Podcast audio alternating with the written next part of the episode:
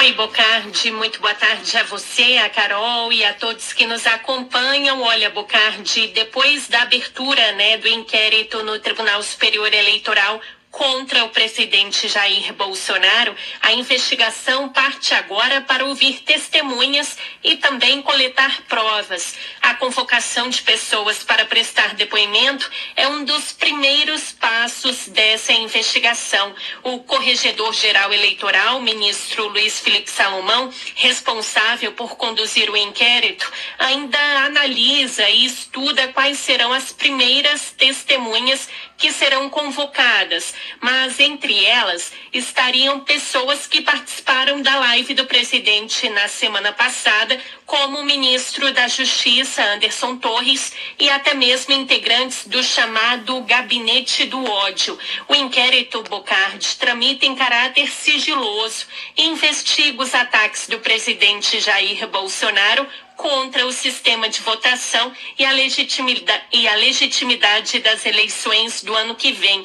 Entre as etapas de investigação estão medidas cautelares como a realização de perícia, busca e apreensão e até quebras de sigilo telefônico e telemático. O responsável pelas investigações, o ministro Luiz Felipe Salomão, fica no cargo de corregedor-geral eleitoral até o dia 29 de outubro. Por isso, a CBN apurou que a expectativa é que ele acelere o andamento das investigações, Bocardi.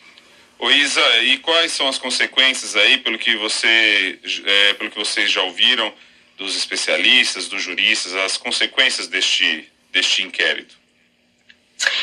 Pois é, Bocardi, eu conversei com dois ex-ministros do Tribunal Superior Eleitoral.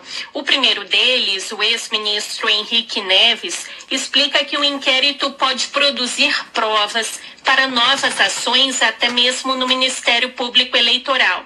Entre as consequências, Bocardi, pode haver desde a aplicação de multa até o registro de inelegibilidade por até oito anos. Vamos ouvir a explicação dele. São três tipos de ação possíveis de serem propostas, cada uma com seu, seu objetivo, cada uma com seu objeto, e aí é que você vai utilizar as provas que eventualmente tenham sido colhidas nesse, nessa investigação para subsidiar essa ação. Nessas ações elas podem ir desde multa,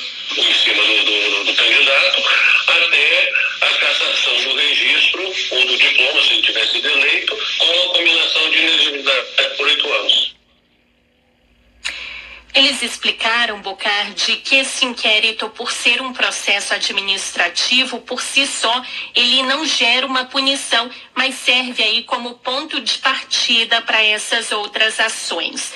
Só que as punições se aplicariam para as eleições de 2022. O também ex-ministro do Tribunal Superior Eleitoral, Marcelo Ribeiro, explica que o material da investigação pode até mesmo servir para partidos políticos pedirem a impugnação do registro de candidatura do presidente, caso Bolsonaro seja candidato às eleições do ano que vem.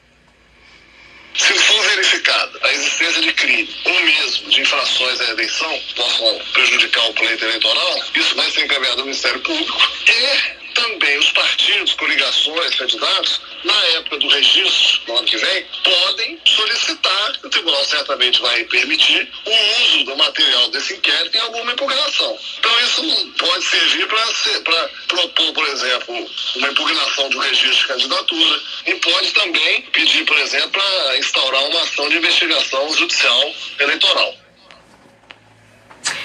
Bom, a ofensiva aí do Tribunal Superior Eleitoral ocorre depois dos ataques de Bolsonaro ao sistema eleitoral e às urnas eletrônicas, além das constantes ameaças à realização das eleições de 2022. Em outra frente, a gente lembra, o tribunal pediu que o Supremo Tribunal Federal investigue o presidente no inquérito das fake news em razão das acusações sem provas contra fraude nas urnas eletrônicas.